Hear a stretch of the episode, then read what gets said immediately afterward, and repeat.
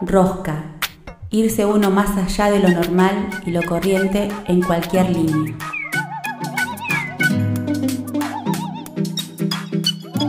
A partir de este momento le vamos a dar mil vueltas a las mismas cosas. La rosca, la rosca. El significado se lo das vos.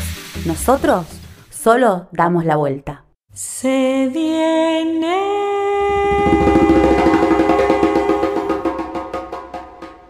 Se viene la rosca.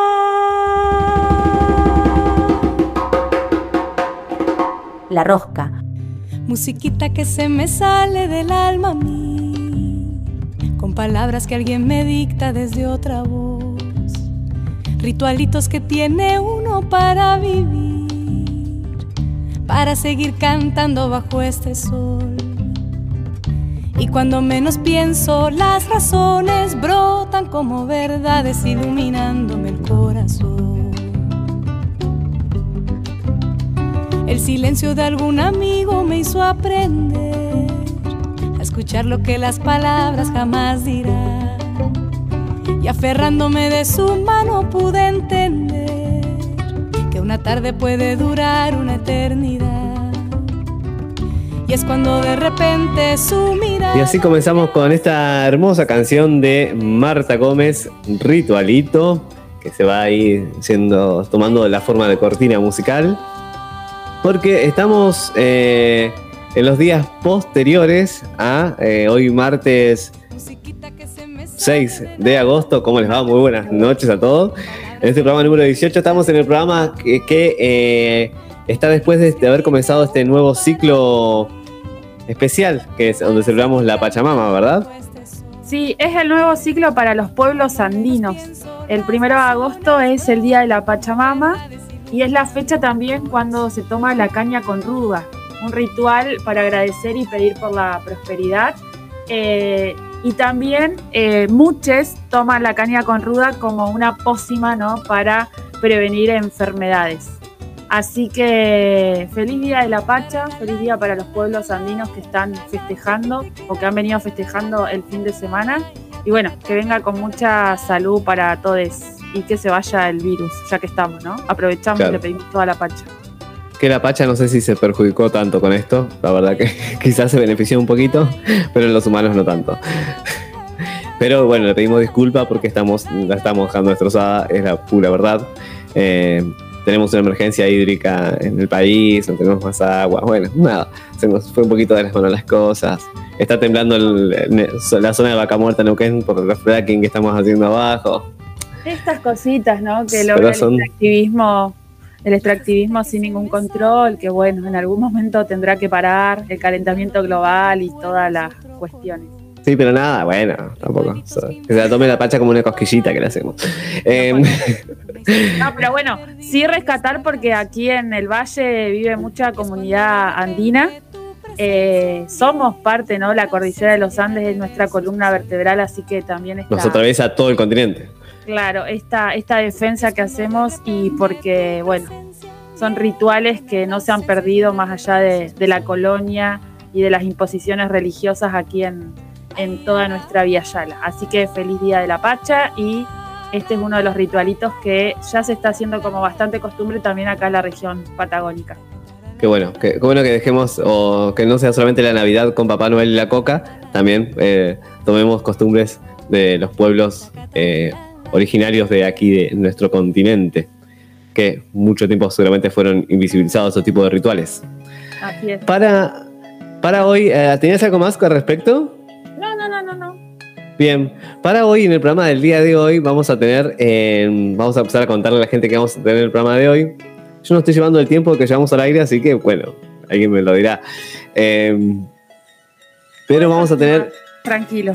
Bien, vamos a tener eh, dos... No, en total vamos a tener cuatro entrevistados en el día de hoy, pero una entrevista a tres juntos y otra separado. Porque queríamos contarle un poquito de eh, talleres y cursos y lugares donde se pueden ir a, tomar, en vez de ser solo espectadores de, arte, también formar parte del arte.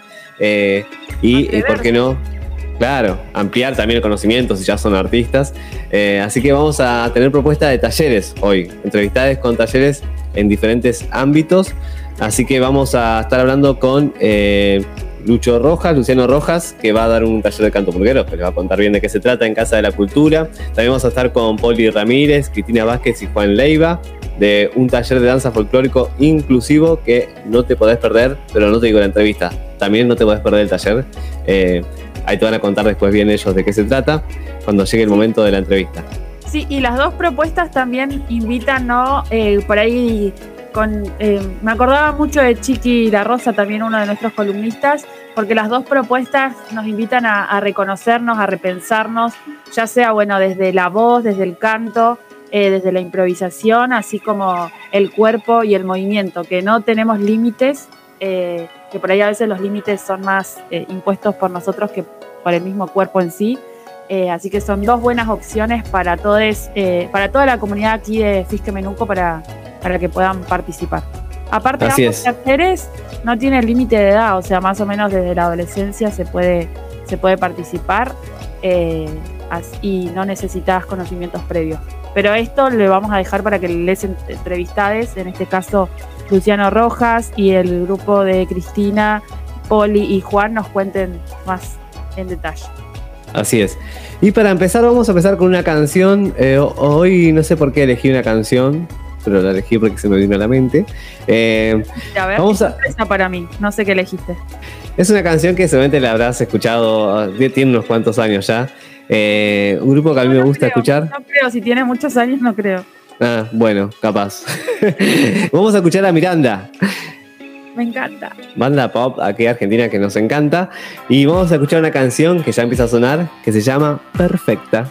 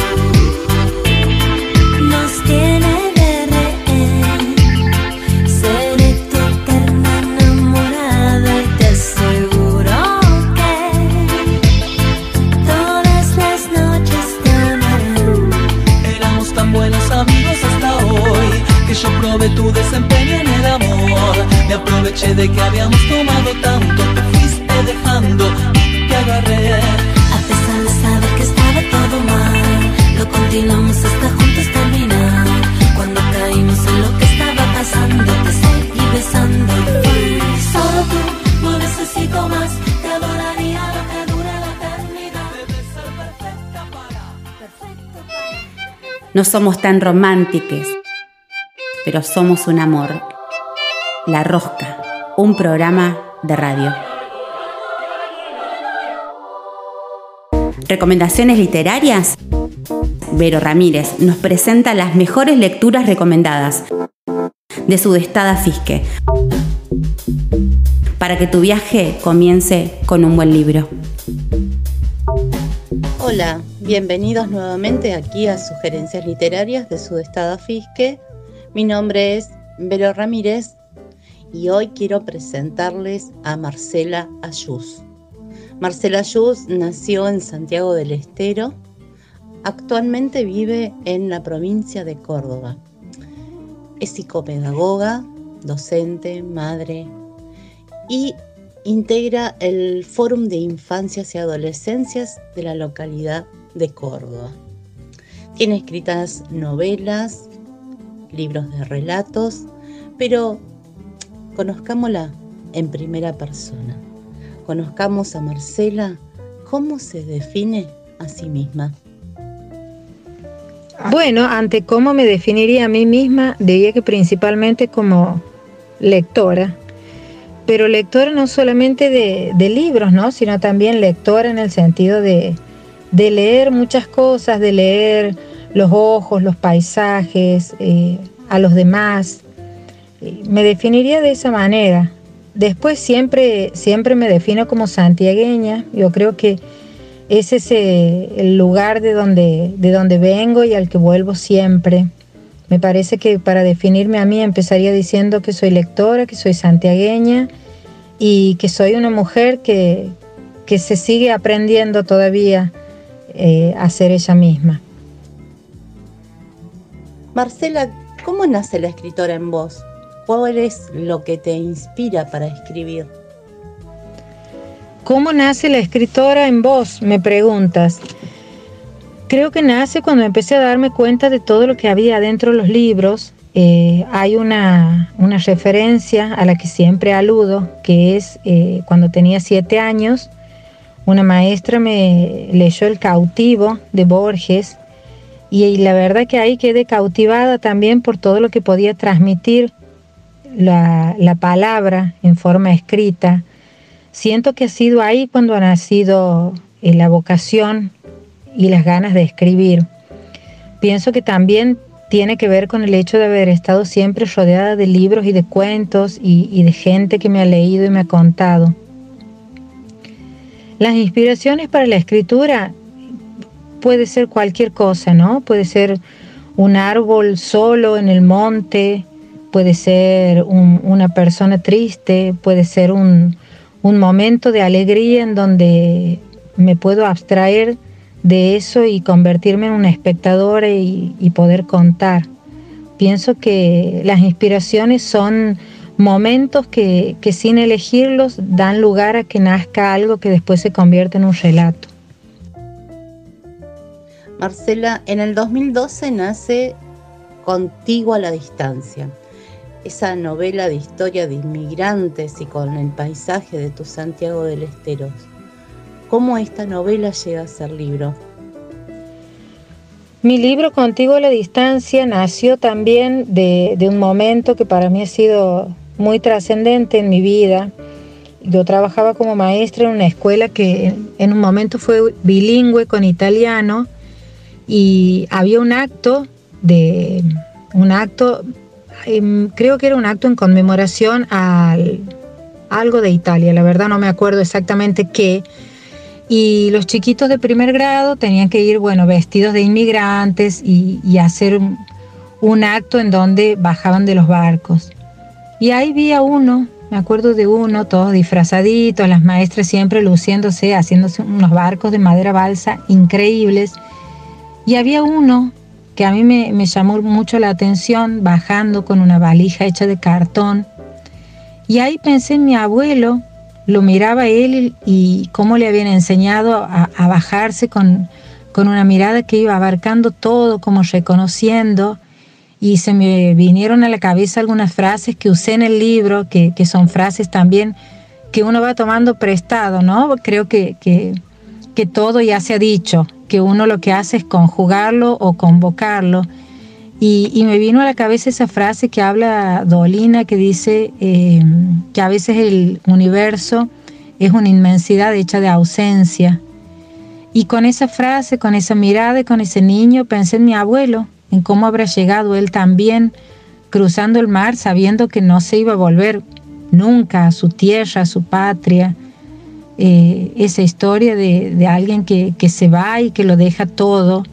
Y me tocaba de cerca también porque yo en algún sentido era un inmigrante, aunque me había ido eh, cerca de Santiago a Córdoba, pero me sentía una extranjera en una tierra que, que no me era en ese momento del todo amable.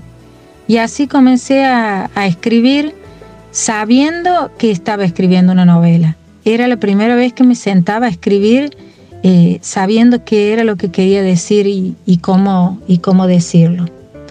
Llegó a ser libro por casualidad, publicando retazos en, en la red social de Facebook y bueno, y ahí me contacté con alguien que lo quería editar y, sin pensarlo casi se transformó en el libro Contigo en la Distancia. El dueño del libro es una novela donde hay muchos mandatos familiares y sociales. Es visceral, por decirlo de alguna manera.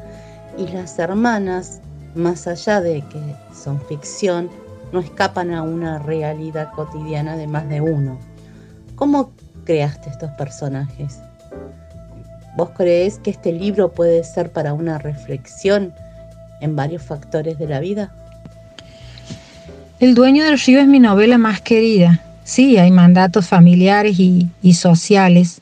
Eh, los personajes se van creando también con, mucho de ficción, pero anclados en, un real, ¿no? En una realidad que, está armada de personas que se nos cruzan, que amamos entrañablemente o que dejamos de amar también. Eh, se han ido armando con retazos de personas que tal vez después formaban una sola en el libro y que tenían un nombre. Creo que es un libro, eh, no sé si para reflexionar, ¿no? Sí ha sido reflexivo en el momento de la escritura. Eh, creo que es un libro que ha abarcado muchos frentes, me interesaba a mí hablar de una mujer que se encontraba con su deseo más allá de la edad biológica. Me interesaba hablar de, la relación entre las hermanas, de, un padre mitológico, de un hijo desapegado de la madre y de la escuela, y también del deseo de ser madre, de un hijo sí y de otro no, de cómo una misma mujer podía haber amado con tanta pasión a un hijo y no haber sentido nada por otro. Creo que esos eran los temas que se me cruzaban y que se fueron convirtiendo en el dueño del río. Mal de muchas. Una novela en la que también son protagonistas mujeres. Mujeres que vuelven al nido pese a la mirada crítica de una madre. Margarita, Margarita, ¿qué nos podés contar de ella, de este personaje que, mm, que más de una mujer se sentirá identificada con esta, con esta mujer llamada Margarita? Ah, mi Margarita. Eh, Margarita tiene muchas cosas de las mujeres con las que me cruzo. Margarita creo que es una mujer que perfectamente podría vivir y ser contemporánea nuestra una mujer eh, atravesada por todos los mandatos con los que nos hemos criado, pero también por esta apertura que ha habido de, puertas, de, ventanas, de lugares, eh, como el feminismo, que me parece que ha sido atravesada por él y a partir de ahí se ha convertido en una mujer que, no volvía a encajar en, sus moldes. Por eso la vuelta de ella a la casa, la vuelta de ella a una madre, después de haberse ido y haber visto el mundo, se convierte en un conflicto que, con el que casi no puede convivir. Me parece que cuando alguien se va de su nido, de su lugar y, ve el mundo, eh, es muy complicado retornar a convivir con alguien que no ha salido del mismo lugar. Creo que, Margarita es una, una anti-heroína que es muy contradictoria, y, que en eso está el encanto del personaje, en tener las mismas ganas de huir que de quedarse, de amar a un hombre como a otro, de ser ella o de dejar de ser ella misma. Eh, me parece que en esas contradicciones es donde se centra la novela, ¿no? En que somos atravesadas por, por tantos deseos a veces, por tantos amores, pero fundamentalmente me parece que Margarita es una mujer de este tiempo, con raíces en un momento en donde las mujeres debíamos ser buenas, buenas niñas, buenas madres, buenas esposas, buenas amas de casa, y, con las ramas estiradas hacia un mundo en donde la mujer puede ser quien quiera, ser madre o no serlo, y elegir también eh, por cuál camino ir, por cuál cielo volar. Me parece que esa es la, la historia de Margarita y la historia del mal, que es de muchas, de muchas de nosotras.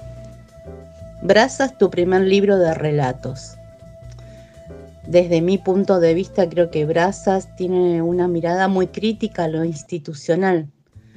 Se podría decir que tu profesión como psicopedagoga influyó para estos relatos y cómo fue pasar de venir escribiendo novelas a hacer libros de, de relatos.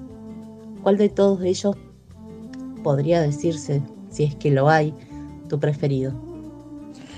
Brazas es mi primer libro de relatos y tiene, sí, una mirada crítica a lo institucional.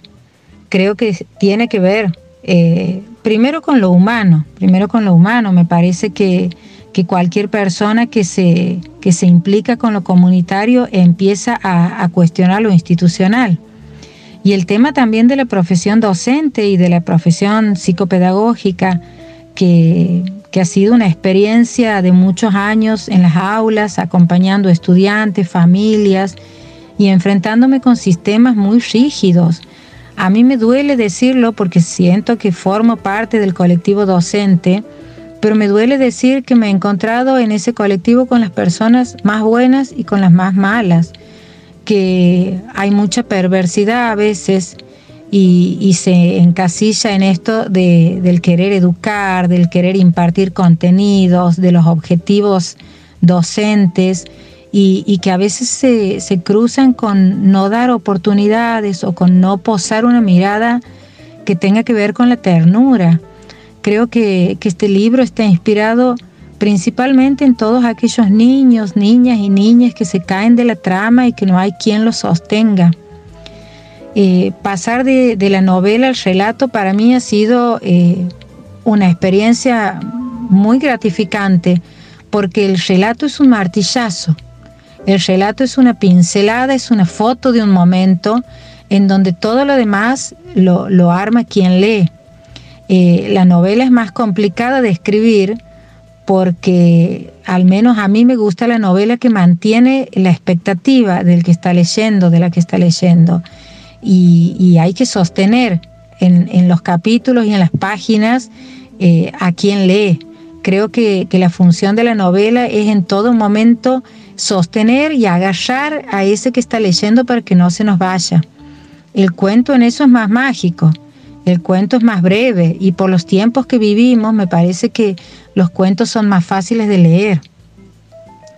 Mis cuentos preferidos del libro, y te diría que La Ramos, eh, La Cuello, eh, no me acuerdo exactamente de los nombres, pero Almas de Fruta también. Por elegir, elegiría de esos tres, tal vez porque son los que más se han difundido. Cuentos de mujeres atragantadas. Relatos de amores, desamores, miedos, traumas, fantasmas, heridas que quedan ahí marcadas en el alma y que más de una mujer la padece. Estos relatos, cómo llegaron a ser libro y se podría decir que ya que Cuentos de Mujeres Atragantadas se editó en el 2020, ¿podría decir que la pandemia influyó para escribir este libro? Mujeres Atragantadas se publicó en pandemia, pero son relatos que, que han sido escritos desde mucho antes. Algunos sí los he escrito en pandemia, los terminé de recopilar en ese momento. Han sido pensados también como como hechos puntuales y como te decía anteriormente, como fotos de diferentes mujeres que podrían ser hasta la misma. Me parece que el, título ha nacido después de leer eh, detenidamente cada uno y darme cuenta que en todos era una mujer que contaba con una historia atragantada en algún lugar del cuerpo, ¿no? Y, y sí, son mujeres que, que, sufren, son mujeres heridas, pero hay otras mujeres también eh, escapistas, alegres, triunfadoras. Es una mezcla de, lo que creo que somos todas las mujeres, ¿no? Y de, de la mujer en la que nos convertimos a veces. Siempre pienso que, como la novela La otra de mí, creo que tenemos adentro una otra a la cual le damos rienda suelta o la sujetamos eh, según la, la circunstancia. Marce, ¿actualmente estás en algún proyecto de escritura? Estoy en varios proyectos de escritura, tengo muchísimas novelas iniciadas, yo creo que soy una, una persona que de principios en ese sentido, me encanta empezar novelas y a veces se me ocurren cosas maravillosas y cuando van llegando a un punto en que se cruzan algunos caminos, eh, no elijo por dónde seguir y empiezo con otra. Actualmente estoy en una novela que la voy escribiendo de a ratos y de a poco, que trata sobre dos mujeres que se encuentran de pronto en un lugar en la montaña atrapadas por el tema de la cuarentena y el encierro y que sin salir de ese lugar toda la historia transcurre en una noche y sin embargo es una novela que va ahondando y, va relatando historias propias vividas por estas dos mujeres que tienen un vínculo muy fuerte y que una sabe quién es la otra, pero la otra no sabe quién es su amiga. Por ese lado, por ese lado va esa novela. ¿Qué lee Marcela Jus? ¿Qué le gusta leer? ¿Qué autores? ¿Qué textos? ¿Qué nos puede recomendar esta Marcela lectora? Leo muchas cosas, muchas cosas y desordenadamente. Eh, si vos me dijeras eh, qué, qué novela sugerirte, la verdad que se me vienen muchísimos porque creo que tiene que ver la lectura también con el momento que, elige o que está pasando cada una. Hay novelas o hay lecturas que en, determinado momento o etapa de mi vida me han parecido perfectas y maravillosas y ahora cuando las releo no les encuentro el, mismo sabor.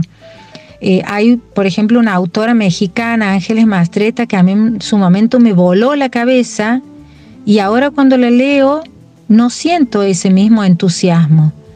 Eh, me gusta Rosa Montero, me gusta. Mm, me gusta Ariana Harwick mucho, Samantha Shevlin. Eh, no tengo buena memoria para los autores. Y después también los Borges, creo que a Borges hay que leerlo. Me gusta Sábato. Eh, he vivido obsesionada un tiempo grande de, mis veinte y pico de años por Alejandra de Sobre Héroes y Tumbas. María Teresa Andrueto, Camila Sosa Villada. Eh, hay muchas autoras contemporáneas nuestras, argentinas, que creo que, que es obligación nuestra buscarlas y leerlas.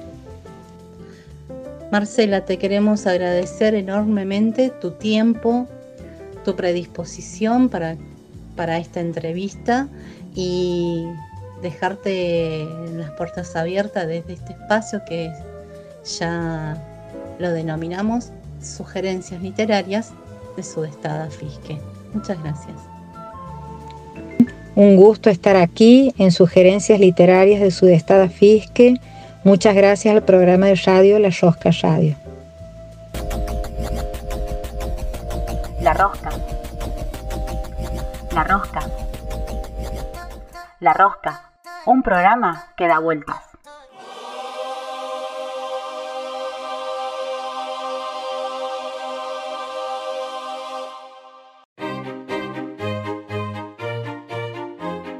La Rosca, La Rosca. Artistas que se encuentran.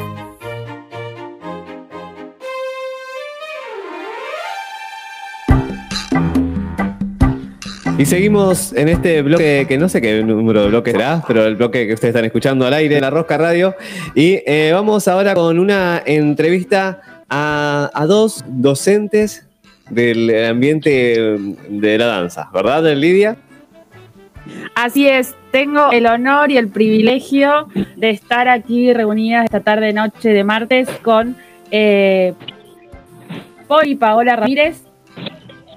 Seguramente quienes están escuchando la conocen como Poli. Eh, y Cristina Vázquez. Ellas han sido compañeras también mías en la carrera de folclore. Son docentes y nos van a contar un poquito Y bailarinas. también. Eh, y bueno, nos van a contar un poco sobre el taller que, que están dictando, que es un taller de danzas folclóricas inclusivas. Así que le damos la bienvenida a La Roca. Hola Poli, hola Cristina, buenas noches, ¿cómo están? Hola, buenas noches chicos, ¿cómo están? Buenas noches a la audiencia también, que siempre está ahí de otro lado, haciendo aguante Muchas gracias. y sosteniendo los espacios Muchas gracias a ustedes que también los sostienen como prestándose para las entrevistas, que eso es importante también, que las artistas se prendan y se sumen a la roca. Para, para empezar queríamos saber, bueno, la idea de esta entrevista era hablar un poco de este taller de danzas folclóricas inclusivas, que nos contaran de qué se trata. Eh, como una idea para que la gente que esté echando, a ver quién se puede sumar a, a esta nueva propuesta de taller y después vamos a darle más datos en qué lugar, cómo, cuándo y dónde. Se me ocurre decir que estamos dando clases de matemática, pero no da para decir No, eso, no, ¿no? porque no va a ir la gente igual. porque Bueno, siempre, hay- si hay algo que no, No, tiene, no. eh, que no atrae, es la clase de matemáticas. El matemático. Solo es por Bueno, obligación. no. Geografía entonces tampoco, ¿no? No. Tampoco obliga a la gente No. a ir, no, no, por experiencia, no. A bailar una chacarera, sí. Sabemos que va, Bueno, va la gente sola. Sí, sí. Por ahí vamos. Bien, genial. Entonces eso. Bueno, no sé, Cris, ¿querés empezar vos y yo después sigo contando un poco? Eh, sí, sí, como vos quieras, Poli, como vos te parezca. Bien, ¿por, por dónde va la, la Eh, propuesta bueno. de taller? Más o menos, para que la gente vaya orientándose. La propuesta del- Y, cómo surgió también, ¿no? Bueno, de cómo surgió, bueno, la vamos a hacer rapidito esa parte. Eh, fue más que nada mm, eh, una, eh, un taller que surgió justamente en una de las materias eh, de DIUPA, cuando terminamos eh, el profesorado. Y de ahí, bueno, quedó y sigue ahora, por suerte, gracias a Dios, seguimos con, con el taller. Este año lo estamos eh, dando en, en Arte, eh, ubicado en Sarmiento y Paraguay. Eh, se dicta los días martes y jueves de dos y media a cinco. Tenemos do- dos, de, dos burbujas, por así decirlo. Eh, una de dos y media a tres y eh, de tres, Tres y eh, media. A tres y media, perdón, y de cuatro a cinco es eh, la, segunda, el segundo grupo. Eh, ¿Y para quién está dirigido el, el taller? Está dirigido a, a, eh, a la población en general. Y es una, es, es un, si, es- si bien es un taller de danza inclusiva, eh, es justamente eso, es para que el que quiera, el que eh, eh, acercarse y disfrutar de, de las danzas de un rato para compartir, eh, para pasarla bien. Eh, más que nada para, para eso también. Para sumar un poco, O sea, sí- sí, eh, Sí, la- el objetivo por ahí del taller es enseñar danzas folclóricas, pero eh, como decía Cris, es abierto al público en general. Nosotros tenemos como antecedente que estuvimos trabajando en el 2019 en el Nastapro y en el Centro de la Discapacidad con personas que tenían alguna discapacidad ya. Ese es como nuestro antecedente o es nuestra nuestro como primer camino andado. El año pasado con todo esto nos encontramos impedidas de, de trabajar o impedidos y volvemos este año en otros espacios por, por todo lo que está sucediendo y eh, está abierto para todo el mundo, no importa la edad, no importa la condición.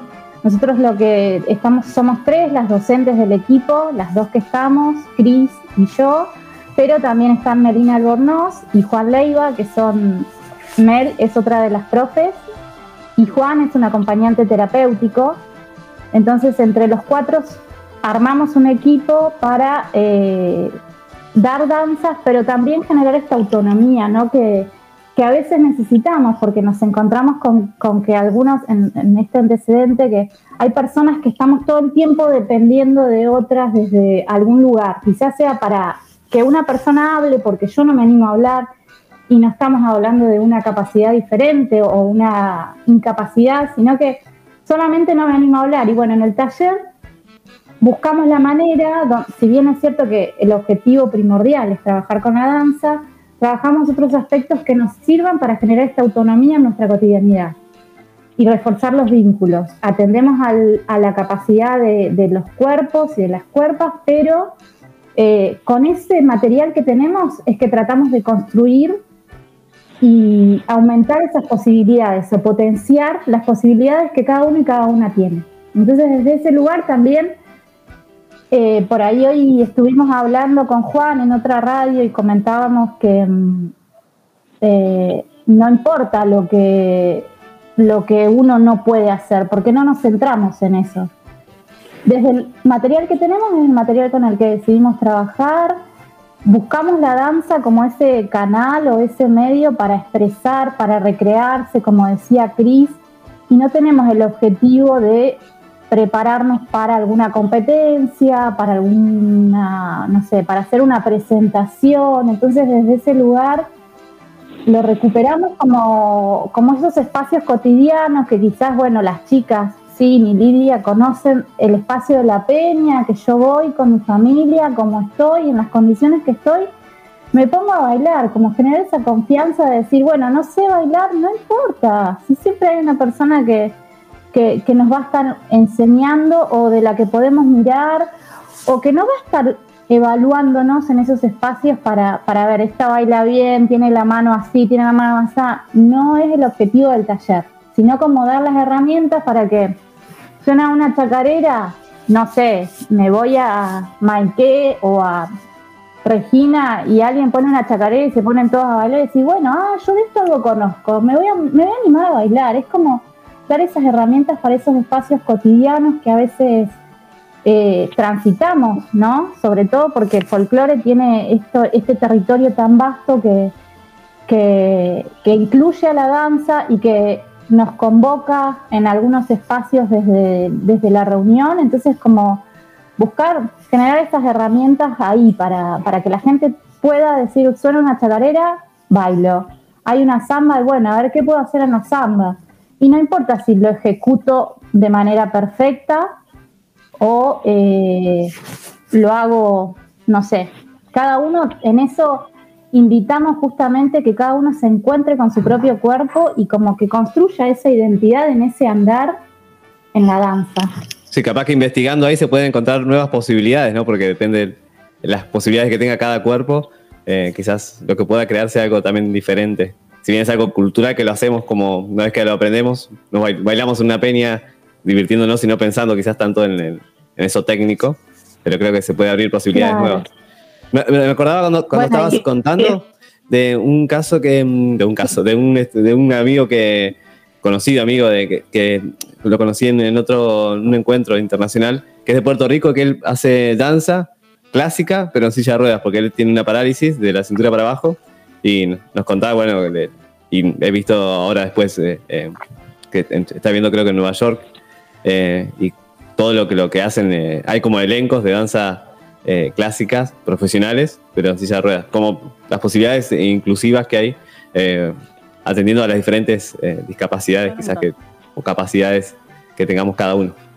Justamente, justamente creo que ahí es, es abarcar la danza desde eh, eh, de los cuerpos diferentes, eh, ¿no? De todo, eh, porque cada uno tiene su cuerpo, su hemos trabajado con muchos chicos en sillas de ruedas, hemos trabajado en soga y, y, todos, todos y cada uno de ellos han llegado y han logrado justamente conocer un poco más su cuerpo y y, y, y cuerpo de desde ese lugar y, y por mi cuerpo es expresarme con, el, con, ese cuerpo que tengo.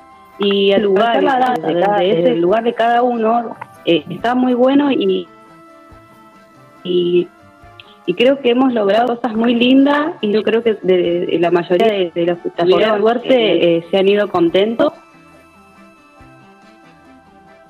A convocar a que sigan participando y bueno, sumen a que vengan y y vean y conozcan con nosotros y que los vamos a acompañar. Juan ahí que siempre está pendiente y bueno, y nosotras desde cada una, desde nuestro propio lugar, desde nuestro conocimiento, también este, la idea es ayudarnos entre todos y divertirnos. Justamente es más que nada eso. Como decía Poppy, estar en una peña, ponerme a bailar o estar en una fiesta familiar y salir a bailar sin el miedo, sin el, sin sin prejuicios, ¿no? De decir, no, yo puedo hacer esto y, no puedo hacer lo que hace que está al lado. No, cada uno desde su propia vivencia, expresar y disfrutar.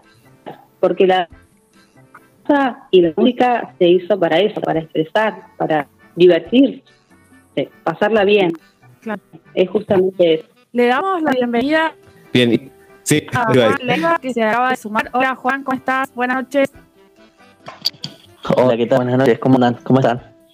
Buenas noches. Bien, bien, Bien. ¿cómo estás, Juan?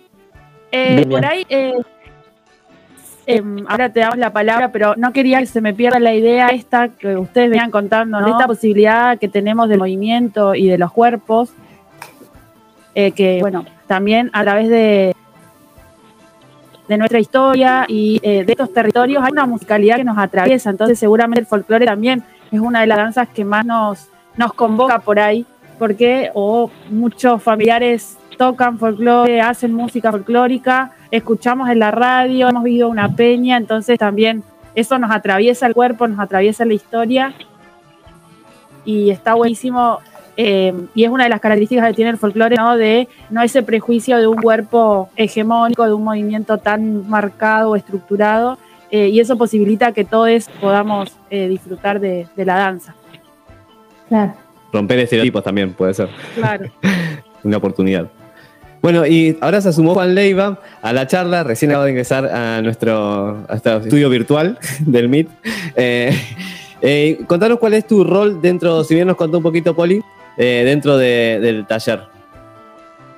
Bien, eh, mi rol dentro del, de- del taller es justamente ser como un...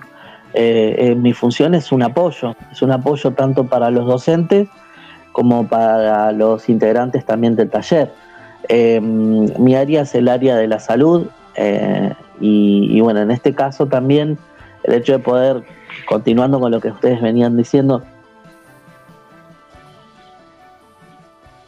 implicar también esto, ¿no? De- de- de también entender de que cada cuerpo tiene sus capacidades y sus limitaciones, ¿no? Y trabajar de una manera inclusiva nos compromete, en ese sentido, trabajar no solamente desde, desde las limitaciones, sino también desde las capacidades. Eh, nos pasó mucho y, y pasa mucho eh, trabajando en experiencias con personas con discapacidad, por ejemplo, que, eh, bueno, se suele trabajar a partir de la discapacidad, ¿no? Y, y nosotros lo que intentamos hacer, ¿no? Por un lado, no es eh, eh, invisibilizar la discapacidad, ¿no? Sino todo lo contrario, es a partir de esa particularidad eh, ir buscando las capacidades y fomentar el movimiento eh, y más que nada fomentar la autonomía. Eh, y esto no se trabaja solamente desde lo corporal y desde el movimiento, sino también eh, trabajar la autonomía implica también el poder de decisión, implica también ceder el espacio para que, eh, diferente a otros espacios, es que eh, el, tallerista pueda hablar, pueda participar de su propio pro- proceso ¿no? de aprendizaje. Que quizás, a ver, no digo que es mejor o peor, sino digo que quizás en otros espacios no se da justamente eso, ¿no? Eh, Tenés al profesor, en este caso las chicas, las profesoras, que dan la clase y bueno, y, el, y es el alumno, el estudiante, el que tiene que eh, de alguna manera eh, repetir o coordinar lo que, lo que se da. En este caso es, como más un ida y vuelta, ¿no?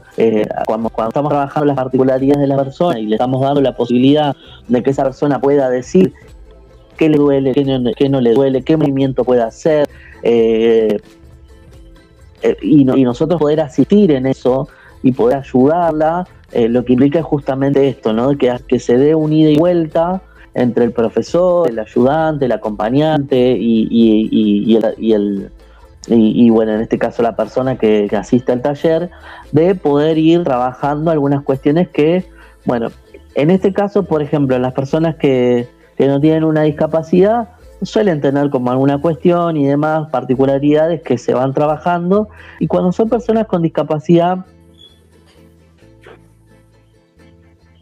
no sabemos que son personas que han vivido muchísimo tiempo pensando o teniendo en cuenta el no puedo, el, pensarse desde su discapacidad este, ante el mundo, ¿no? Y ante lo vincular también, ¿no? Porque lo vincular también es a través de su discapacidad. Entonces, este espacio justamente lo que, lo que permite, eh, y bueno, y este trabajo interdisciplinar lo que permite es también, ¿no? Poder abordar no solamente desde el movimiento, la danza, lo folclórico, lo cultural, sino también trabajar procesos personales, ¿no? Eh, así que bueno, creo que eso también lo hemos, lo hemos hecho en estos dos años como experiencia y es algo que, que también vemos que, que ayuda muchísimo a, a, bueno, a personas en general. Por eso también la posibilidad de crear un, un- taller abierto, eh, pues no sé si contaron las chicas que antiguamente cuando comenzamos el espacio era un espacio que por el nombre, a ser inclusivo, era como designado a lugares donde eh, participaban personas con discapacidad. Hoy por hoy logramos que este taller pueda ser abierto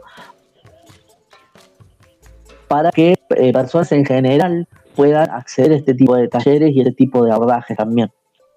Está bueno también para la gente que esté escuchando y, y esté atento a este nuevo taller, que está buenísimo la riqueza de poder trabajar eh, o crear o bailar o, bueno, explorar un arte con gente mm, con de diversas posibilidades. O, sí, sí, o la diversidad en general, digamos, no hablando de discapacidad. Cuando más diversidad hay, creo que siempre se consiguen cosas más ricas cuando hay gente que puede crear o reaccionar o tiene como un planteo diferente a mí, creo que enriquece también cualquier construcción que hagamos en colectivo.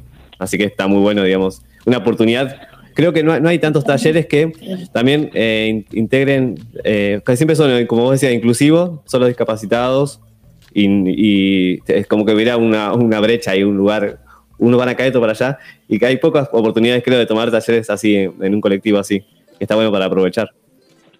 Creo que también esto, esto es una idea, no solamente, es una posición política también de alguna manera, ¿no? Decir, bueno, que lo inclusivo no sea solamente un mote o un título, ¿no? Es decir, cuando trabajamos lo inclusivo, en realidad lo que nosotros obs- observábamos que pasaba eh, antiguamente, hablando específicamente de la discapacidad, es que, bueno, a las personas que tenían discapacidad se les ofrecía talleres, ¿no? Adaptados era, era la propia persona con discapacidad que tenía que adaptarse o normalizarse, ¿no? Y en este caso, cuando nosotros hablamos de diversidad, estamos hablando todo lo contrario, ¿no? Porque eh, la discapacidad no es una discapacidad, muchísimas, muchísimas de las veces no es una, eh, una discapacidad biológica, es una discapacidad social.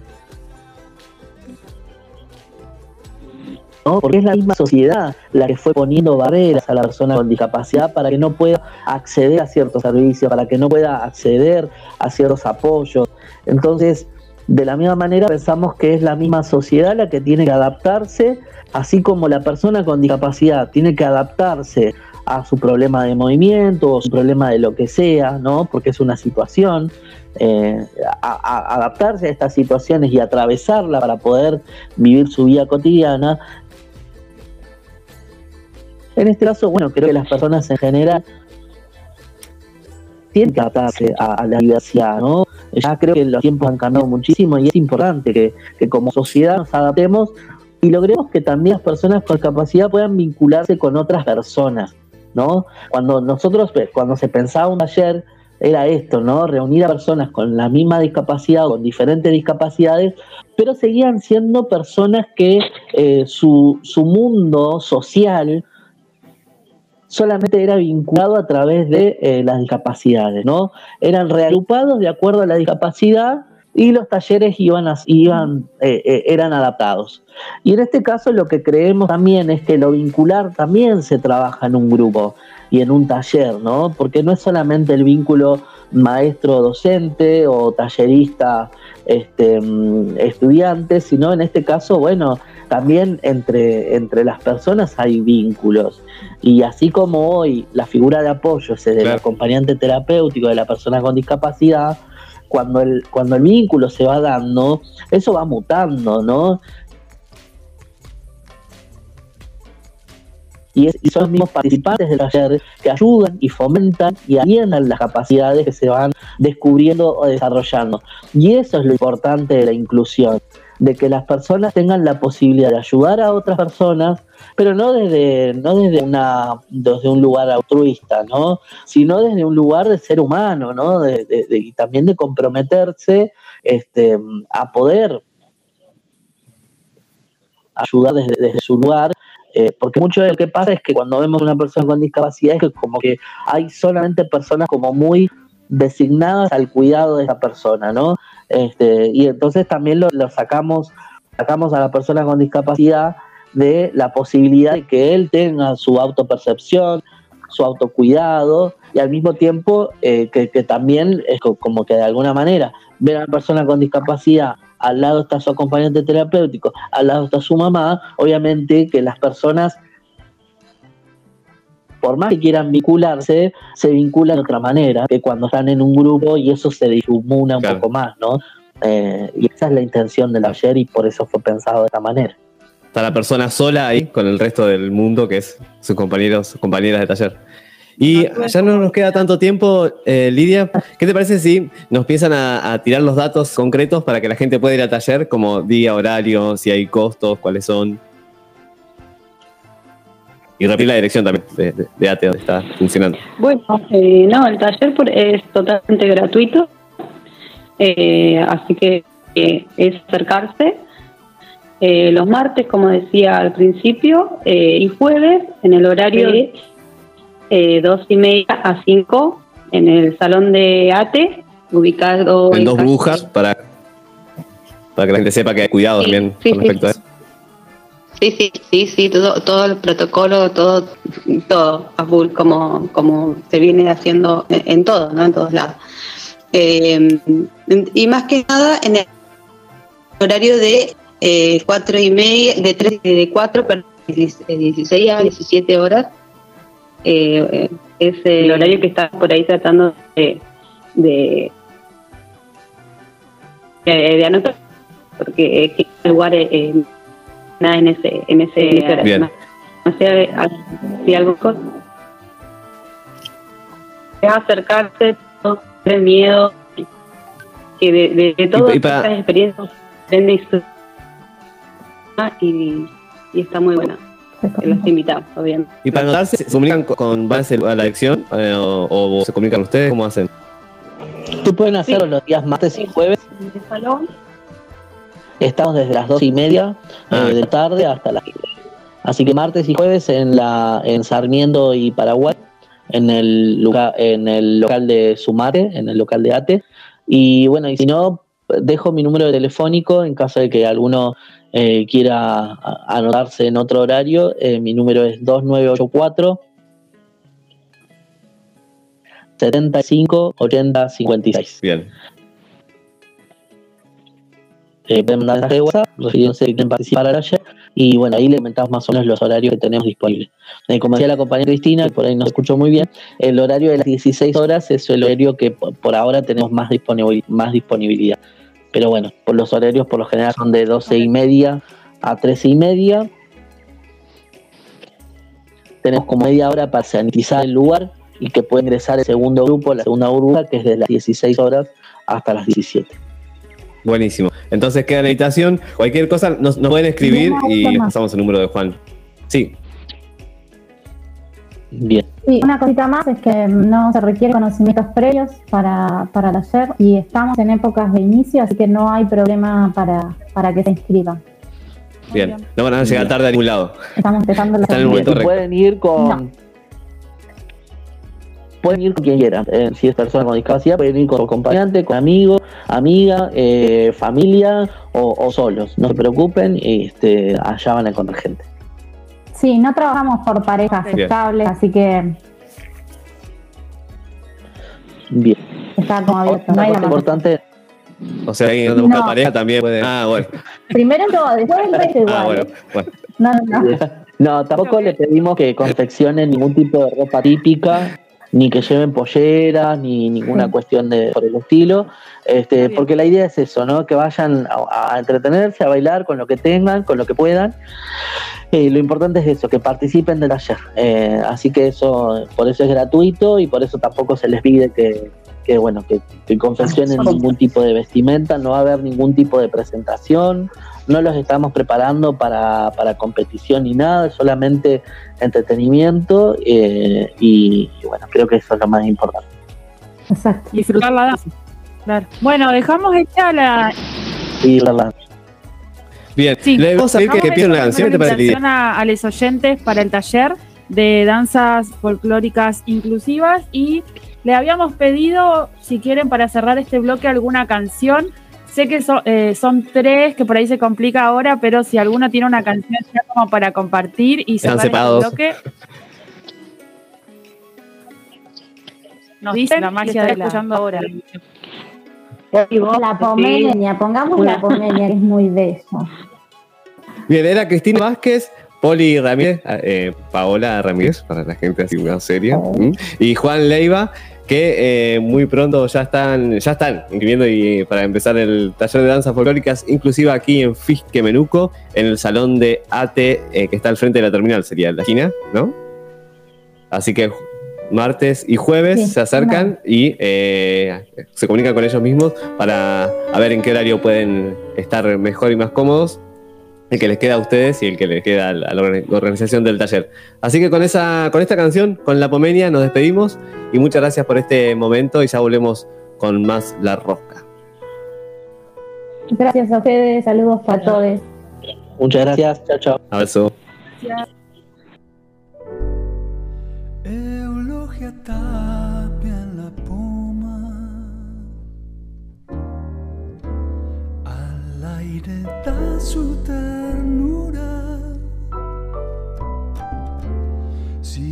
pasa sobre la arena y va pisando la luna.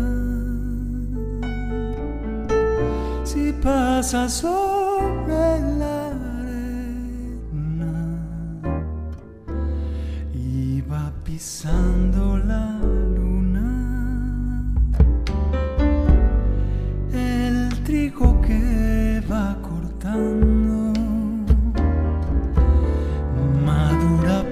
su cintura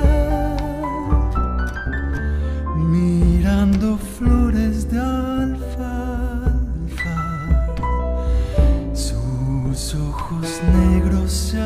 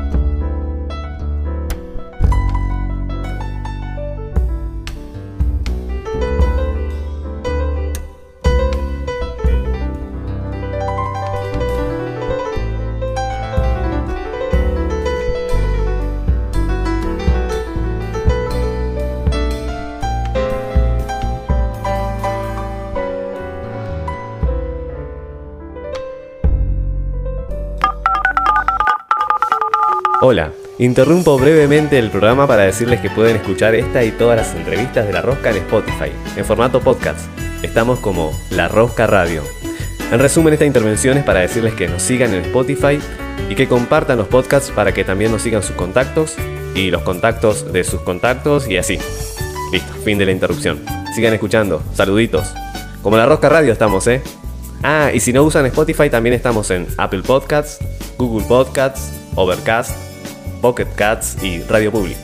Ahora sí, sigan escuchando. La sombra se en arena, cantando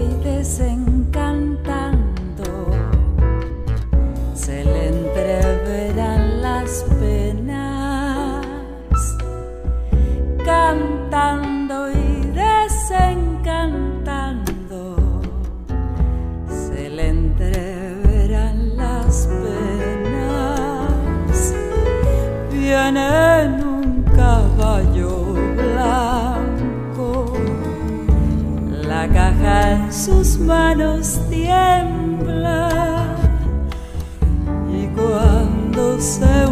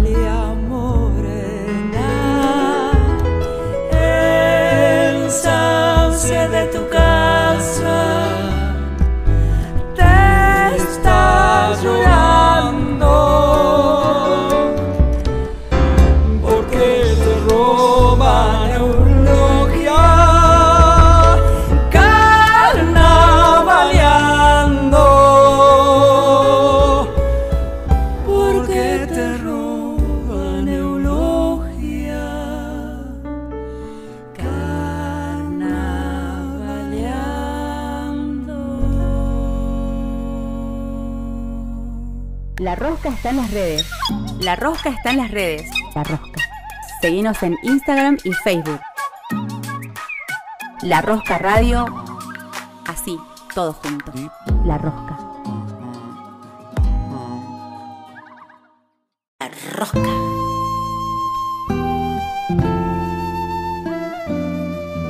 Rosca, la rosca.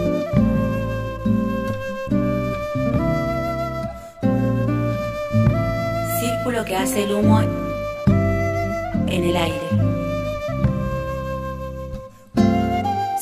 Sácame el barro que traigo en los pies. Roscas, rosca. Que ya está seco y me quema la piel. Círculo que hace el humo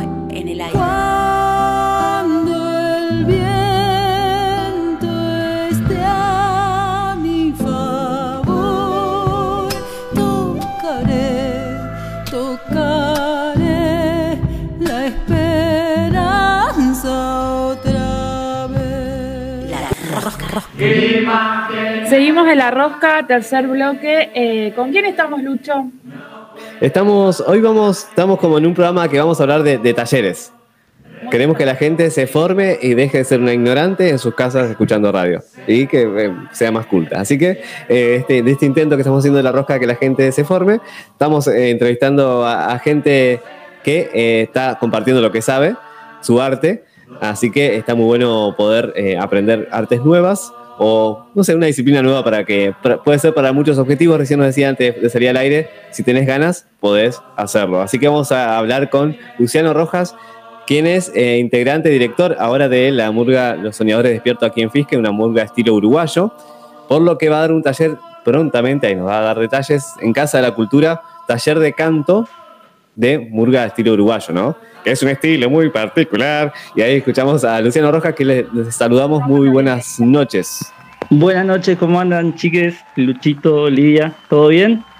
Hola, muy bien. Buenas noches. Nos tenías Muchas- que hablar con el tono de Murga, Luciano. Ah, tenía que hacer un- una especie de. ¿Cómo, cómo es, Lucho? Ah, Recordámelo. Es como así. Es como hablar así, claro. Claro, sí. Con la boca para el costado. Con la boca. Ese es un estilo muy. eh, del- para los que. Los burgueros viejos era muy. eh, Antes, como que se veía siempre eso, ¿no? Era como un estilo que buscaban los cantantes de murga poner la boca para el costado. Sí, ahora no se ve tanto. No, claro, sí, porque la sonoridad esa tenía que ver, eh, bueno, con, con ser un género callejero también y, y- y en otras épocas en donde la- las, las amplificaciones y eso no existían como tal, eh, nada, se pregonaba eh, cantar fuerte y bueno, esa- ese tipo de proyección de voz eh, es bastante efectiva, pareciera. Y también tiene una íntima relación por ahí con, con los canillitas, el origen de la murga, entonces también está emparentado con el vendedor de eh, ambulante, eh, que está con la voz ahí proyectada para escuchar, ser escuchada de lejos. Por eso, Ese- bueno, tiene esa caracterización que, como decías vos, se, se fue perdiendo un poco, pero bueno. Sí. Quizás porque ahora ya un- hay amplificación. O sea, ya un murguero canta un micrófono casi siempre.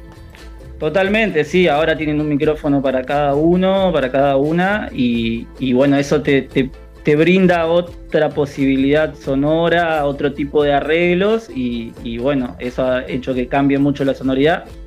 Y también, bueno, otros factores como el- el prof- la profesionalización del género también, que hace que, que, bueno, tener un buen coro rinda y para una competencia también, ¿no? Claro. Y eh, Luciano, para hace tiempo que ya está en la, en la- en la murga, para la gente que está escuchando, en, en- en el estilo uruguayo, ¿no? Y ahora va a ofrecer un taller, pero antes de hablar del taller específicamente, contanos de qué se trata, eh, el, qué, qué es el estilo de murga uruguayo, para que alguien, poner que yo no sé nada, yo nunca vi una murga uruguaya. Nunca Para mí la murga es la rioplatense. Bueno, eh, buena pregunta. Ah, la murga uruguaya es un género musical teatral, por así llamarlo, eh, en donde de escenario y de carnaval, propio del carnaval de Montevideo en el Uruguay. Eh, es un género de escenario que entrelaza, bueno, hay un coro polifónico acompañado por una, por una batería de murga que tiene, bueno, está conformada por un redoblante, un platillo, eh, o sea, una persona que toca los platillos, otro el redoblante y otro un bombo.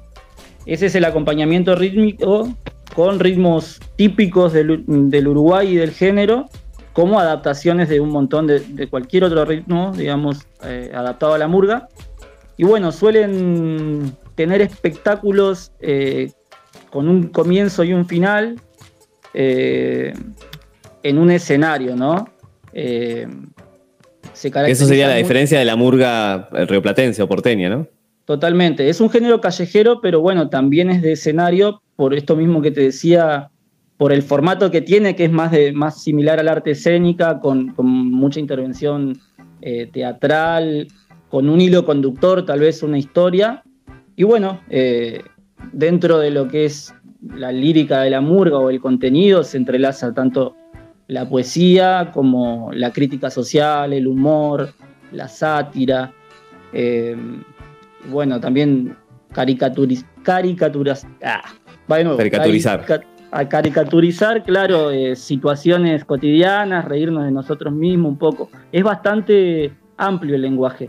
Eh, y- Luciano, Y ¿y des- cómo, ah, perdón, ¿y cómo llega a vos la murga y no otro género? Eh, yo me llega la murga, mm, a ver si. Yo escuchaba, no sé, cualquier otro género, punk rock, unas cosas así. Y tengo un recuerdo como muy clarito. Mira lo que me hiciste. eh, yo trabajaba en una radio de operador y.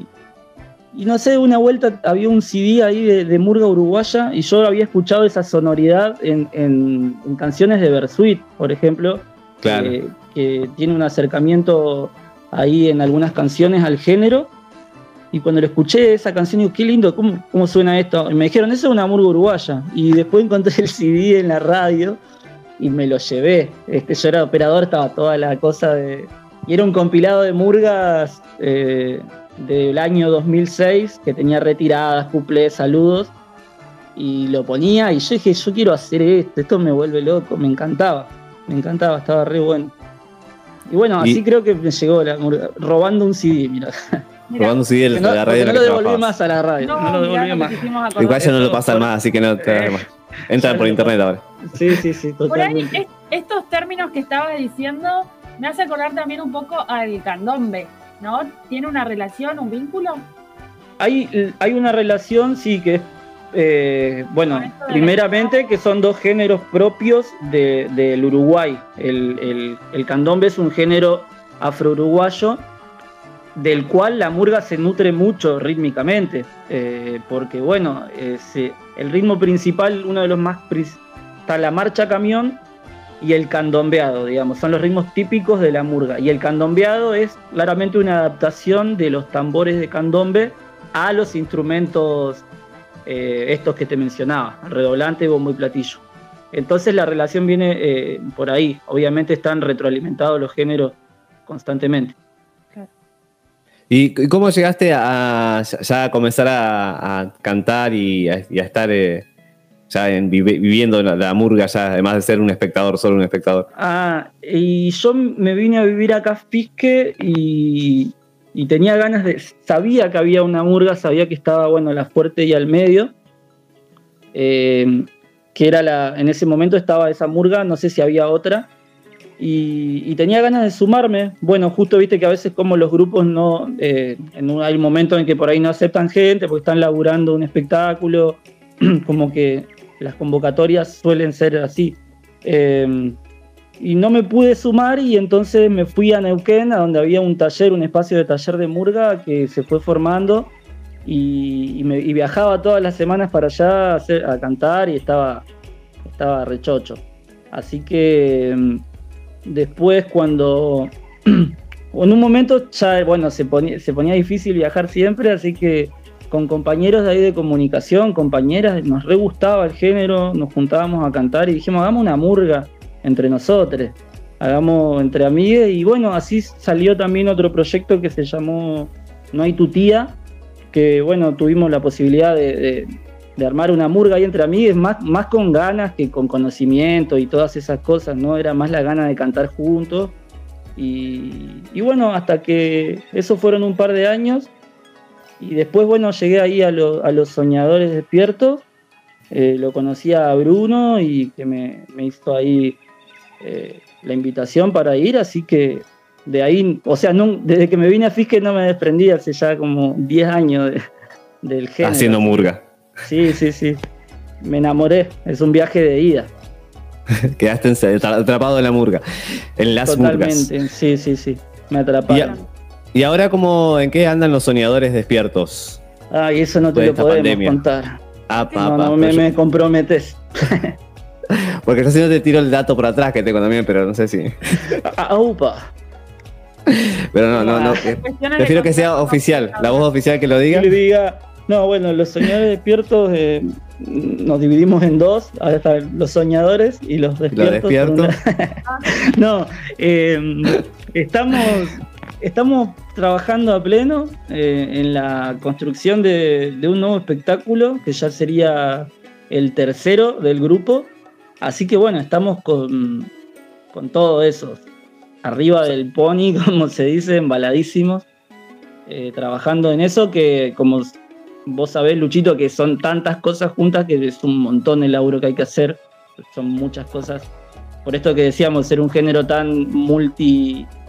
eh, Disciplinar. claro, tan multidisciplinar, hay que estar como en las antenas por todos lados, así que Que para que la gente sepa es música, pero a la, a la vez tiene una dramaturgia que es porque cuenta una historia al espectáculo, que a la vez eh, tiene entonces que estar atento al director a los arreglos corales, a la percusión, que es la que lleva la, la- la- como la, música de todo eso, y después, no sé, el- el- la parte teatral, las actuaciones, que el ritmo, que el- las Bien. canciones, cuál van, cuál no, como que se va armando, el- cuando es el momento de que está en la, murga ahora, es como el, el laboratorio de todas las ideas, se están plasmando, se van probando, se van sacando y poniendo. A mí me que- intriga una cosa con respecto a eso. Eh, ¿cómo, cómo van escribiendo la letra o cómo van pensando por ahí eh, en, en la historia esta que van a contar?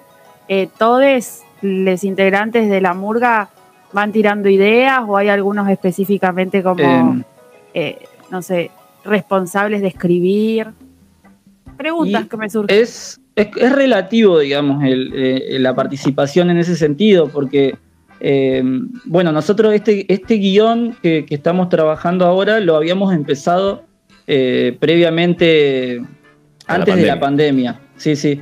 Y, y bueno, quedó ahí porque pasó todo lo que pasó y el mundo cambió rotundamente en estos dos años. Claro, Encima la murga habla siempre de actualidad, imagínense. claro. Tiene que ser algo de la pandemia. Claro.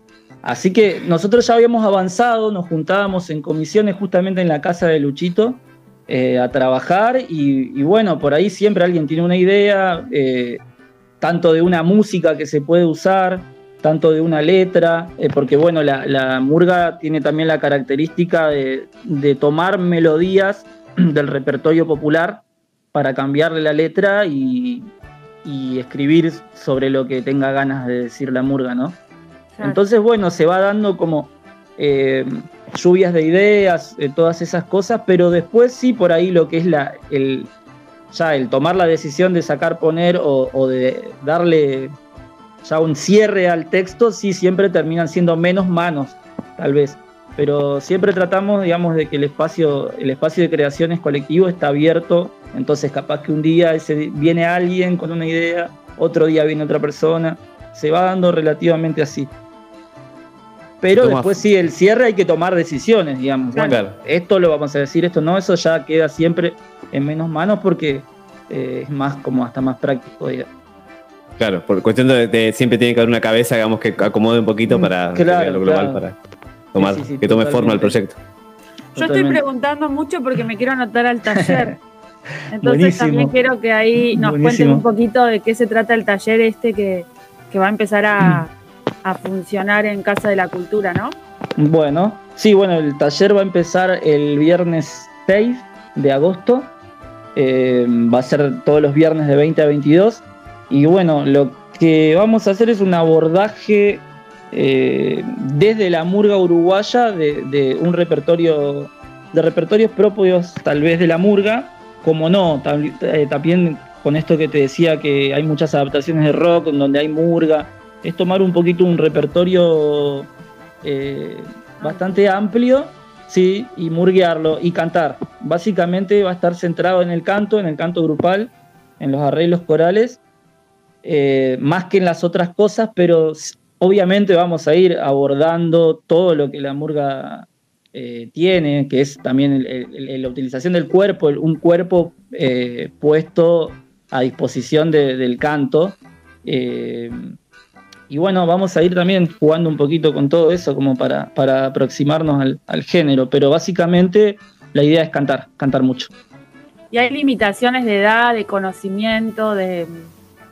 No, no, la verdad que no. De edad, eh, ahí en el flyer dice de adolescentes y adultos, pero es también como para no armar un recorte etario, porque bueno, eh, obviamente es, es abierto para, para, para todo el que tenga ganas de sumarse, el que nunca cantó murga, como el que nunca cantó en su vida, o el que ya ha cantado. Eh, la verdad es que con eso no hay ningún tipo de, de problema. Está bueno la gente que ya cante o tenga un, con algún, no sé, en un coro, que está bueno para ampliar los, los registros vocales, está bueno también meterse un poco con el canto murguero porque quizás ese estilo usa otro tipo de resonadores o no sé, exploran otras, en otros tonos. Totalmente, también bueno, vamos a, eso va a estar eh, bastante enfocado en eso, en, explorar otra sonoridad de- del, aparato vocal, por así decirlo, eh, porque eh, hay una diferencia con el, no, no me refiero a que nada uno sea mejor que el otro, no, sino que una diferencia sonora con, con lo que por ahí es un coro más tradicional. Y así que bueno, también vamos a meternos en eso, ¿viste? Vamos como a, a sonar un poquito de murga. Eh, El sonido corneta que siempre eh, claro, bromeamos sí, nosotros. sí, sí. Pero eh, a riesgo de quedar ahí, de, de rozar el ridículo, pero bueno, vamos a intentarlo. Creo que está bueno para, como teníamos una entrevista anterior a la tuya, en el bloque anterior, de un taller de, de danza folclóricas inclusivo, que era también una propuesta bien abierta. Eh, creo que está bueno también eh, este tipo de propuestas para lo mismo que el lo mismo objetivo que tenía el taller anterior, creo que se puede eh, trasladar a este, ¿no? Que de poder eh, romper un poco con, con lo que uno trae así que, no sé, puede ser limitaciones como la, la- la timidez o, o quizás ampliar, ya, capaz, quizás ya cantás en público, pero Sí. ampliar ese, esas posibilidades. Como salir un poco de la comodidad, ¿no? Claro, y divertirse. Sí, sí, sí, sí. Yo, yo, eh, sí, no, decime. No, y esto que vos decías del cuerpo también, ¿no? Que el cuerpo sea como esa caja de resonancia o que pueda también expresar el canto, está buenísimo y totalmente en plena relación con lo que nos venían contando también las chicas anteriormente, ¿no? De, de empezar a, a descubrirlo, a descubrir, eh, más allá de que por ahí podemos tener limitaciones en un montón de aspectos, eh, hay otros eh, aspectos que no conocemos de nuestros cuerpos, de nuestras voces, de nuestras formas de interpretar, así que muy bueno. Y, me- y me arriesgaría a decir que eh, si se meten al taller y comienzan a ir, van a tener ganas de, de formar una murga o por algo por ahí van a andar, porque cuando uno empieza a cantar creo que te da ganas. Es un viaje de ida, sí, sí.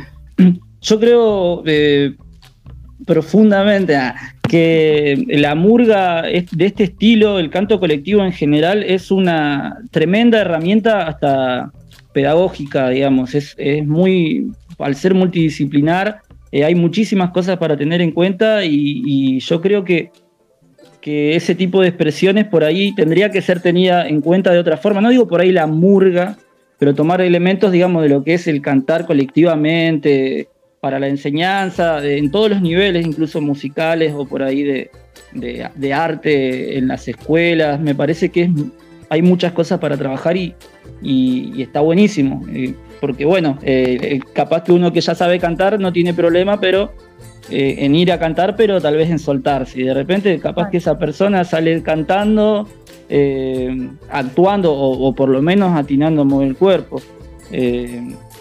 Eso por lo menos a nosotros como grupo, con los soñadores que tuvimos ahí la- las manos mágicas de la gente del teatro, que bueno, Luchito, Abril, Paula, Lintu, que son grosas de- del arte escénico y grosos, eh, nos dieron una herramienta tremenda a los que veníamos por ahí de la música. Y yo creo Claro, está que bueno también mezclar es eso, ¿no? Una retroalimentación. Sí, total, totalmente. que cada uno pueda dar lo que, lo que tiene. Que es, importante en cada uno de los dos aspectos, ¿no? La, la voz y, y el cuerpo. Claro, y el- que, es- que en realidad pensarlo como uno también, en este sentido. Claro, y aparte sumado a eso también que la murga tiene como esta posición, este posicionamiento por ahí político de poder expresar algunas situaciones de la realidad, así que son como matar dos pájaros de un tiro. Sí, sí, sí. Bueno, Además, no matemos a los pájaros. La van a ligar, la van a ligar de arriba. Dicho no, no, no, corresponde. Pero está Los murgueros van a decir que te- Mata pájaro. Van que comen mucho asado el murguero también, pero pueden Ah, irse mira. vegetarianos porque también hay, hay murgueras, hay murgueros vegetarianos y vegetarianos. Totalmente, sí, sí, sí. No sé, No, no hay ningún- nunca más, pero está bueno Eh. porque tenés como esas dos opciones, ¿no? De, de- de salir vos de tu comodidad, de tu cuerpo y de tu voz y a la vez poder hacer algunas denuncias ahí por ahí, un poco con, con la letra. Total, totalmente, sí. Y eso igual también eh, tiene mucho que ver con el abordaje que eh, dentro de lo que es el género de la murga hay como eh, posturas marcadas respecto a si la murga debe ser contestataria, debe tener un mensaje de, mm, eh, de lo que sea, digamos, un mensaje político, un mensaje social con contenido. Y quienes creen que, bueno, que por ser una expresión artística puede no tenerlo también, ¿no? Esos son puntos de vista. Eh, particularmente yo, y creo que en el grupo del que formo parte, tenemos esa visión de, bueno, de dejar en claro ahí un, posicionamiento. Abordarlo desde diferentes formas. Por ahí no hace falta decir literalmente esta cosa, sino buscarle la vuelta. Pero sí, creemos que es una herramienta también de, de- de- de denuncia, de, de militancia, eh, porque bueno, así, lo, así elegimos verlo. Pero todo bien con por ahí hay murgas que, o gente que no lo... Pero eso sucede más allá en Uruguay, que está más en otro mambo. Acá la gente que toma el género en general lo hace porque le gusta, porque lo siente y porque cree que quiere decir algo eh, desde ahí. Así que... Bien, ¿Y y- hay alguna, hay, eh, tiene características ya la murga patagónica? Se lo hemos Ah, preguntado. ahí va mi pregunta. Sí, sí. Gracias. Ufa. Eh, eso es.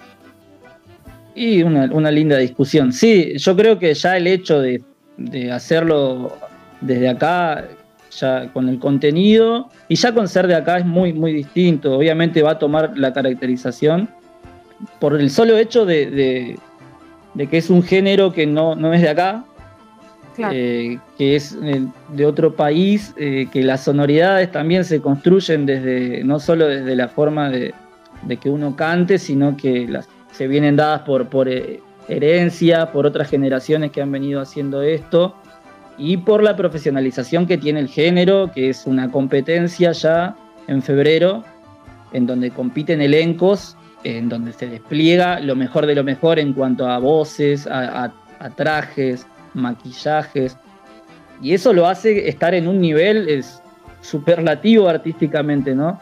Eh, algo que acá no ocurre por eso, porque no está enmarcado en el fenómeno cultural del carnaval y, en todo eso que sucede ahí, así que ya lo hace completamente distinta. Lo que se toma por ahí es una, una estética tanto visual, sonora y de la conformación de- del espectáculo, digamos, de la estructura.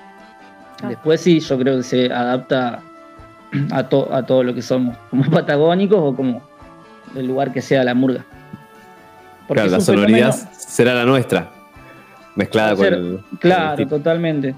Que por más que la, la podés buscar muy bien y te puede salir muy bien, sí, también. Pero bueno, ahí salen las búsquedas de, los grupos y, y es válido lo que, cada, lo que cada uno elija, porque bueno, el fenómeno de murga estilo uruguaya acá en Argentina está creciendo en el último tiempo de, de una forma muy, muy grosa. Hay un montón de murgas por todos lados y, y bueno, está, está buenísimo. Nos vamos a quedar con. Si los uruguayos dicen que el mate es suyo, nosotros Ahora vamos a decir. la después vamos a decir que nos vamos a quedar con la murga. Nos apropiamos de la murga entonces. Nos apropiamos de la La murga. tele y el mate. Totalmente. Esas van a ser las tres discusiones entre argentinos y uruguayos. La guerra uru- uruguaya-argentina se está por venir. En cualquier momento. Ah, Hay una, una propuesta que le hacemos a todos los entrevistados. a veces se la adelantamos antes de empezar la entrevista, a veces no. A vos no te la adelantamos. Eh, Está bien, pero es. Está bien. No, porque antes de cerrar la, la entrevista, siempre le pedimos una canción y que nos digan por qué esa canción que eligen. Así nos vamos escuchando ese- ese- esa lección de, de los entrevistados. Tiene, Así que puede ser la que vos quieras. tiene que ver con el género. Bien. Eh, va, es una pregunta. ¿Tiene que tener que ver con el no, género? No, no, no. Es, es La muy. que quieras ahora escuchar ya. Totalmente eh, abierto eso. Uy, qué difícil. Ah, pa.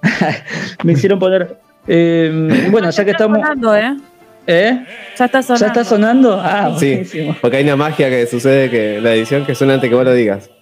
Ah, Ay, a ver. ¿Y puedo, ¿Qué estamos yo- escuchando? Y estamos escuchando. Eh, Yo diría el saludo del año 2006 de Agarrate Catalina, que es el que estaba, era la primera canción de ese disco que, que yo me, Te robaste. me, me pedí prestado sin que el, Para siempre. sin que el director de la radio lo sepa. Para Bien. siempre, sí. La apertura entonces de 2006, Agarrate Catalina. Catalina, ya sí. está sonando igualmente, ¿eh? De fondo, Increíble. que vos no la escuches No, por no, la produ- una producción. No lo veo Que el no corre- nomás. El que no corre vuela acá, ese es muy... No corre vuela, sí, sí. Bueno, estábamos No con. Luciano, Luciano Rojas hablando que para repetir va a comenzar un taller de canto murguero los viernes en Casa de la Cultura de 20 a 22 y para quienes quieran, parame la música de la murga porque si no voy a- todo lo que voy hablar voy a tapar la canción. Eh, le agarro la nada de fondo y me va a tapar. Eh, para los que quieran anotarse, ¿dónde tienen que hacerlo? Que eso no te lo preguntamos. Se tienen que arrimar a Casa de la Cultura, que ahí les van a anotar. Dicen, vengo al taller de canto murguero y ellos se van a encargar ahí en la casa de, de hacer todo lo demás. Bien. ¿Sabes algo de costos o que averigüen ahí? El costo de este taller eh, son, bueno, ya le, como decía, eh, un encuentro semanal de dos horas y el costo mensual es de 1.600 pesos. Genial. O sea, tienen que ir solamente a inscribirse a la boletería, costo de 1.600 pesos. Sí. La verdad que eh, hoy en día es un- una módica suma para un taller murguero que les va a dar muchas herramientas y que tienen que aprovechar a todos los que quieran expresarse con una nueva herramienta que es su voz. Y si ya lo hacían, pueden ampliar esa expresión. Así que eh, estábamos con Luciano Rojas, a quien agradecemos este momentito de entrevista en La Rosca. Y ahora sí, poneme play otra vez. Ahí está. Agarrate, Catalina. Eh, la apertura del año 2006, el disco, primer disco de Murga que robó Lucho Rojas, eh, docente que le va a dar eh, las clases de canto murguero. Muchas gracias. Muchísimas gracias a ustedes, chiques, gracias por, por todo, por la difusión. Así que bueno, espero a la gente a que se sume. Nada más. Bien, abrazo. Un abrazo. Adiós, adiós. Seguimos en la rosca y ya volvemos con, con más eh, agenda cultural. Todos. mundo tras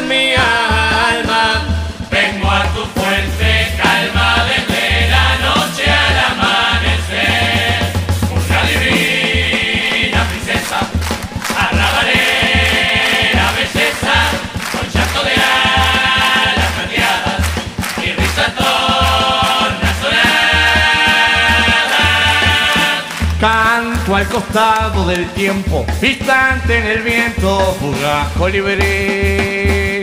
Simple puñado de magia, veloz acrobacia que me hace vivir.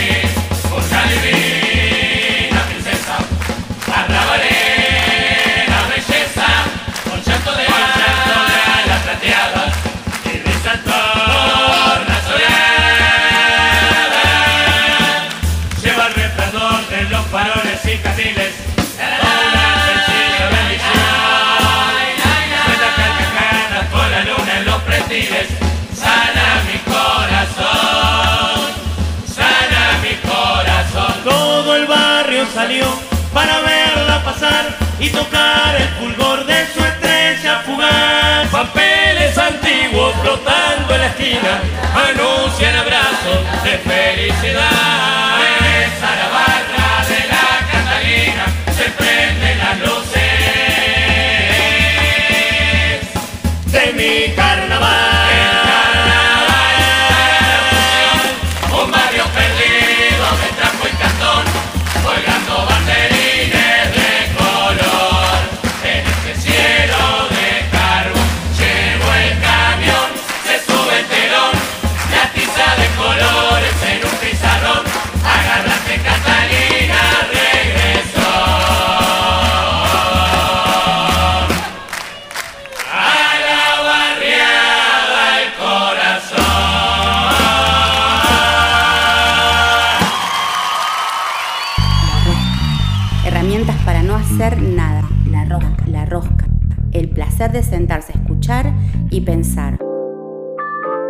A pensar sin escuchar. O escuchar. O escuchar. O escuchar. O a escu- La rosca está en las redes. La rosca está en las redes. La rosca. Seguinos en Instagram y Facebook. La Rosca Radio. Así, todo junto. La Rosca. La Rosca está en las redes.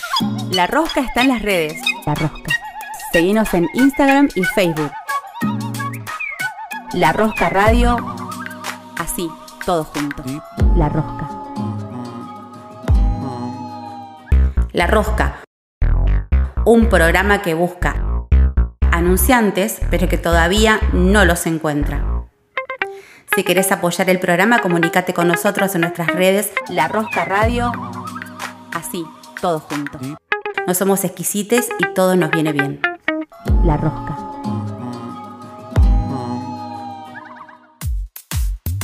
Se armó la rosca. La agenda cultural de la región, la agenda cultural en la última vuelta del programa.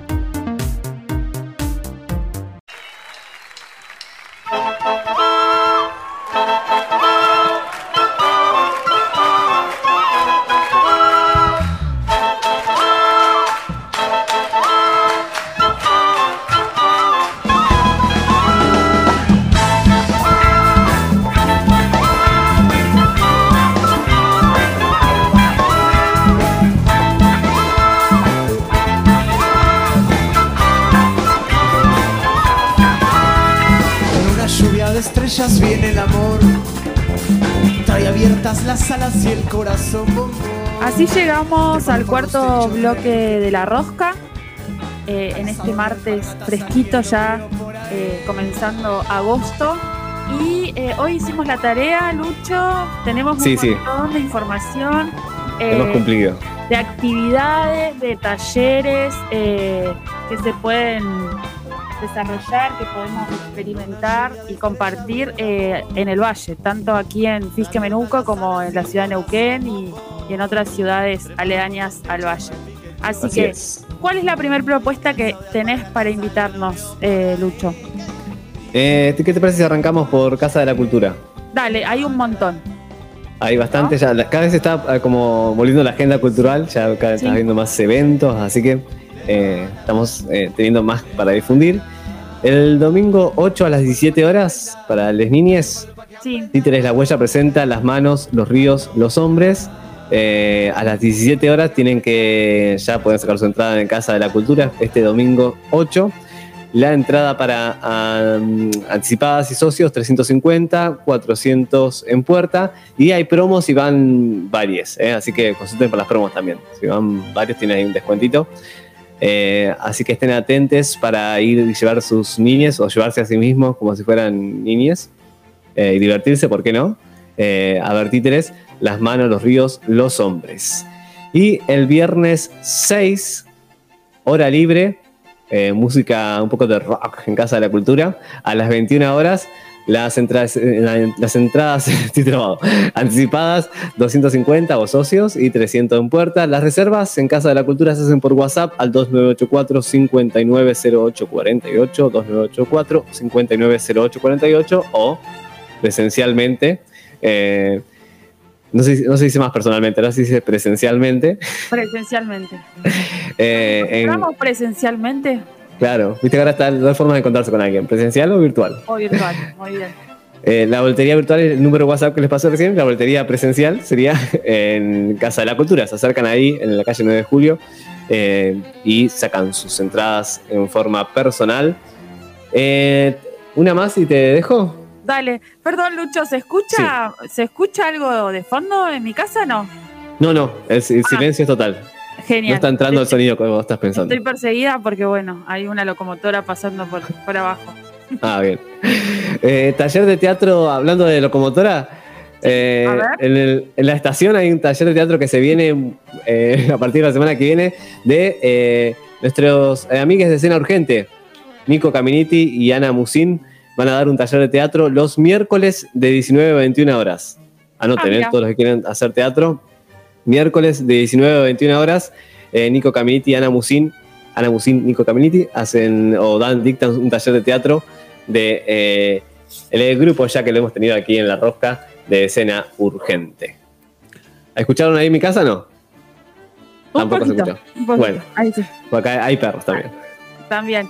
Bueno, si querés yo te cuento algunas propuestas igual. En Neuquén, para niñes, eh, en Deriva Teatro también el, el 8 de agosto a las 4 y media de la tarde, Eh, se llama Sueños de Monigote. Es una obra increíble y mágica para todas las edades. El domingo 8 de agosto, 16.30. Deriva Teatro, recordamos que queda en la calle Sarmiento 841. Eh, es una obra única que propone una experiencia de teatro negro de la zona, hermosa adaptación de cuentos de Laura de Bastech, Monigotes en la Arena. Actúan Julieta Berusa y Verónica Cardoso, adaptación y dramaturgia eh, bajo la dirección de Verónica Martínez. La entrada sale 500 pesos y se puede reservar también al 299-512. 7497. De todas formas, nosotros lo vamos a estar compartiendo eh, en, en ese espacio que tenemos en Instagram de la Agendita Cultural para quienes les guste, puede volver a ver eh, un poco la agenda ¿no? y, ver las propuestas que hay.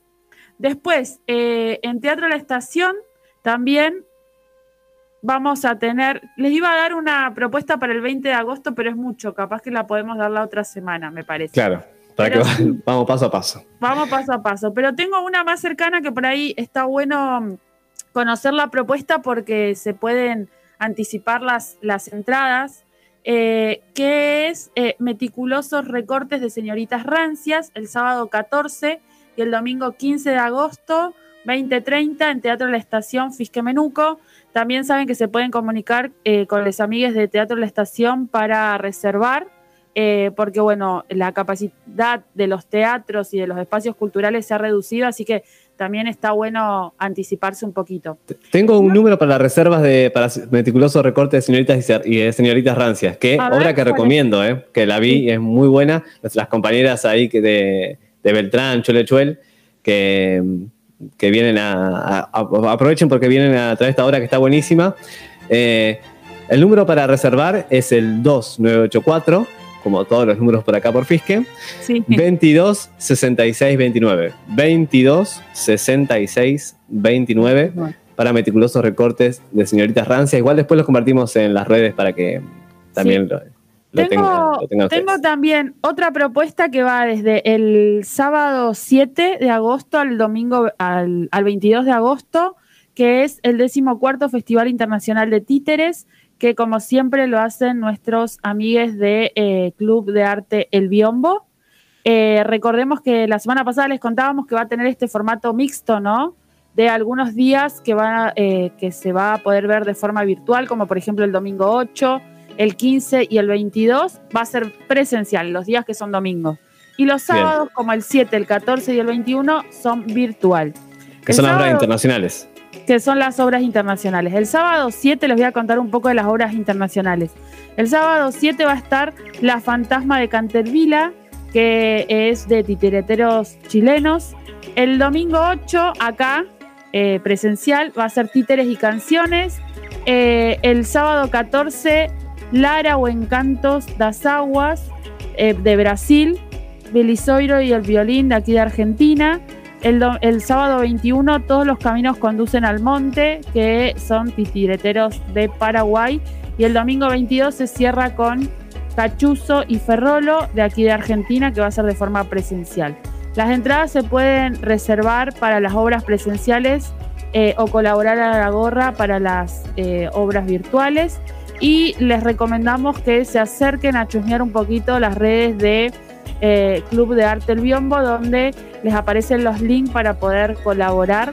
Eh, recordemos que es un festival que se viene haciendo hace ya 14 años y que por la pandemia también ha tenido que cambiar un poco su- sus formatos y que está buenísimo eso también que pase, ¿no? Adaptarse. Se, pas- se pasaron a un poco virtual y un poco presencial. Sí. Un mixo este año. El año pasado fue todo virtual, obviamente, y este año un mixo. Eh, gran inauguración de muestra de la trastienda en Casa de la Cultura, Arte y Diseño.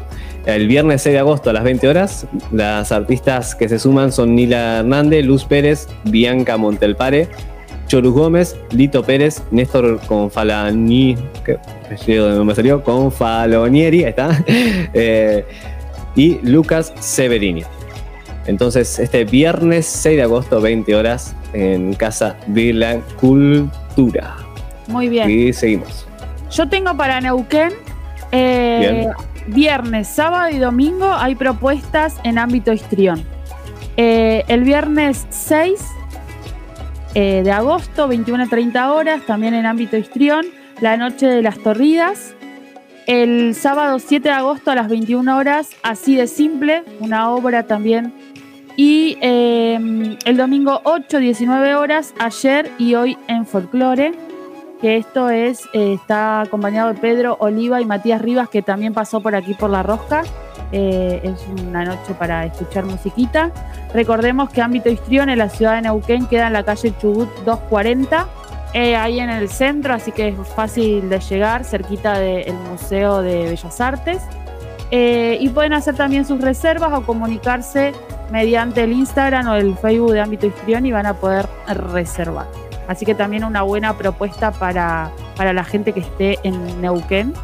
Y ya que estoy en Ámbito Histrión, para, para terminar ahí con ese espacio de comentarles lo que hay, les, comentam- le- les contamos que hay un nuevo taller eh, que es de respiración y movimiento, entrenamiento consciente, eh, que lo dicta el profesor Ariel Ascurra. Eh, está buenísimo porque, bueno, esto de empezar a tener conciencia corporal, vincularlo con la respiración y con el, con el movimiento, las posibilidades que nos da el cuerpo, eh, son como buenos ejercicios para todos, ¿no? Quienes hacen danza, quienes hacen música, quienes hacen teatro, pero también para todos quienes no hacen. Eh, siempre es bueno ser consciente del cuerpo. Obviamente. Y tengo una deriva teatro, creo que no la dijiste vos, este sábado 7, 21 a 30 horas, eh, vuelve Disney, Disney Boys eh, en la sala de deriva teatro, así que tienen que ya comunicarse para reservar sus entradas porque según dicen están volando, así que apurarse para eh, obtener su entrada para este sábado 7, 21 a 30 horas, Disney Boys, eh, la obra que dirige Sebastián Fanelo, vuelve a Deriva Teatro, que es Sarmiento 841 de Neuquén, en Capital. ¿Y eh, qué más tenemos? Y tenemos lo último que yo tengo para recomendarles es que eh, este sábado 8 de agosto, eh, 21 horas, en Paganos van a estar presentándose eh, les amigues de eh, Pucaradúo. Así que también una muy buena opción para pasar el sábado a la noche, ir a escuchar musiquita y folclore argentino y latinoamericano de la mano de Jan Alcaraz y Pato. Bien, la gente de Pucaradúa, amigues de La Rosca, que eh, recomendadísimos, obviamente. Que si ya han escuchado La Rosca el año pasado, la habrán escuchado salir por aquí, por este medio. Eh, bueno, varietetas que se viene el. Ah, lo vamos a decir después, el, el próximo viernes, pero el 21 del 8 se viene una varieté que está buenísimo de mujeres, que vamos a dejarlo para la semana que viene, pero ya se los voy Ah. adelantando. Bueno, Ya que lo dije, eh, me di cuenta después. Dale. Son unipersonales. De actrices de aquí de, la ciudad de Fisque Menuco. Van a estar Valentina Bosch, Carolina Burlando, Eugenia Rodríguez, Mariana Calcumil, Rocío Encina, Tatiana Canale, Ayelena Ancatén y Micaela Oquier. Eh, gente, actrices amigas que van a hacer una especie de varieté de unipersonales, se llama Varietetas, eh, el 21 del 8 a las 20 horas, 20-30 horas. Así que si quieren pueden ir reservando ahora, igual después la semana que viene se los recordamos otra vez, al 2984 120047 120047 es el número, mientras se escucha mi perra ladrar en el patio. Y creo que ya estamos con la agenda porque estamos ahí pasándonos un poco en el, el tiempo, pero de todas formas volvemos a repetir que en nuestro Instagram y en nuestro Facebook todo el tiempo estamos subiendo las propuestas y estamos re felices que eh, pudimos encontrar mucha, mucha cantidad de, de propuestas y eventos para realizar este fin de semana y, y la próxima semana también. Algo que es, nos costaba por ahí encontrar en, en en pandemia. estos momentos de pandemia y encierro. Así es. escuchar ahora, Lucho? ¿Qué, qué nos querés invitar? Bueno, ahora vamos a escuchar un poquito de, de music. Music. Seguro, que, seguro es en inglés. A ver, con- eh, quiero, quiero escuchar tu pronunciación como siempre.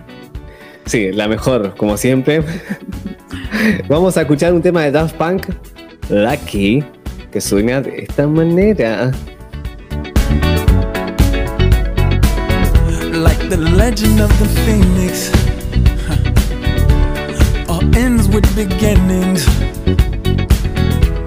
What keeps the planet spinning? Ah, the force from the beginning.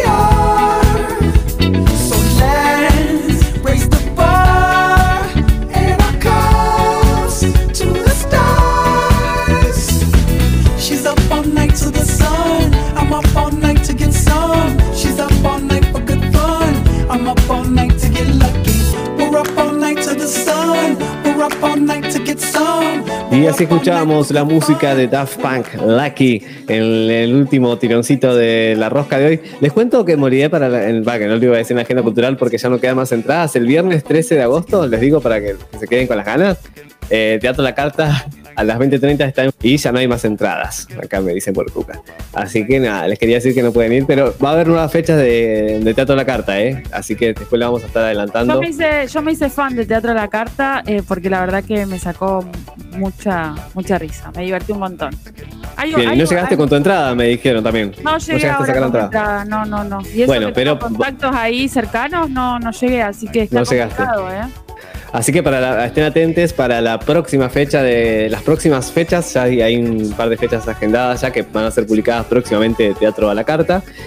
Y eh, nos despedimos con un tema que eh, me contabas antes de salir al aire que eh, se- te- lo tomaste lo, lo- lo elegiste porque te, te sentiste identificado. Muy, muy, muy, muy. Muy, muy identificado.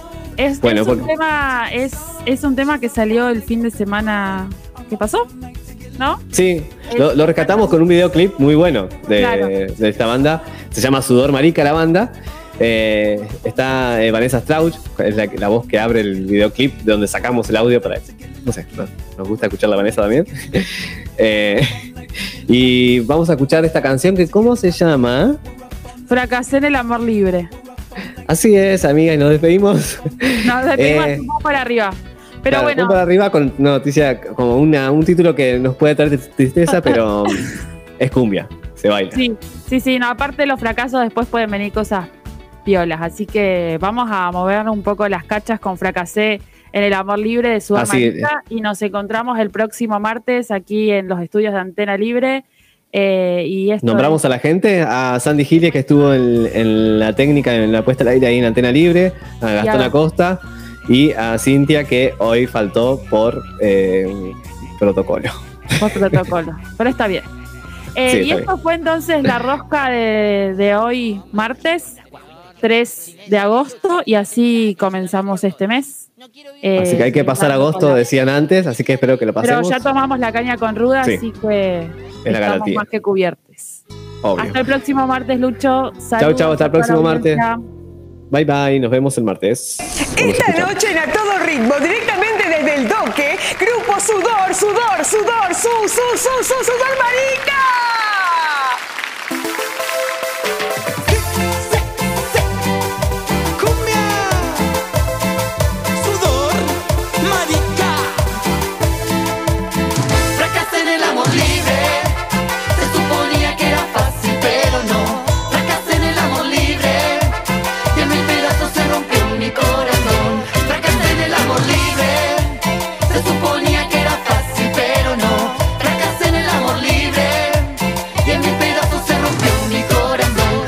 Intento, no lo lamento. Si en la experiencia tuvimos buenos momentos, se vuelve normal y esa es la forma de acallar y desoír los sentimientos.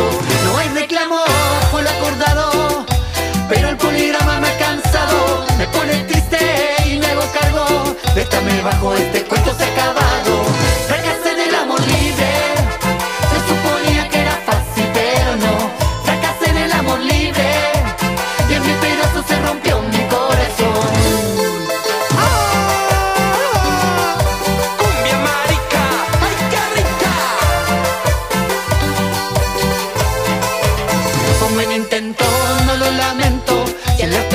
tuvimos buenos momentos, se vuelve normal y esa es la forma de acallar y desoír los sentimientos.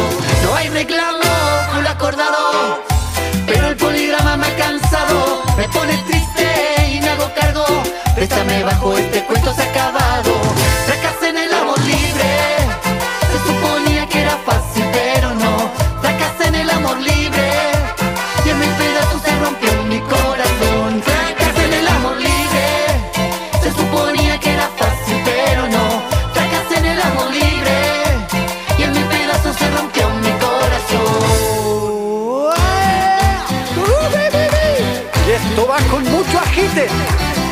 para el norte argentino.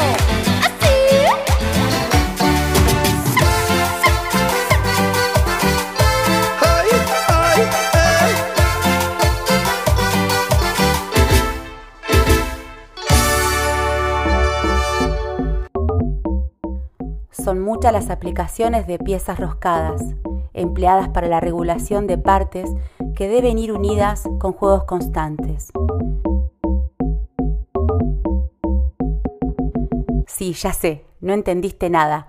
Nos pasamos de rosca. Seas tornillo, tuerca o ninguna o ambas, te esperamos en la próxima vuelta de La Rosca Rosca.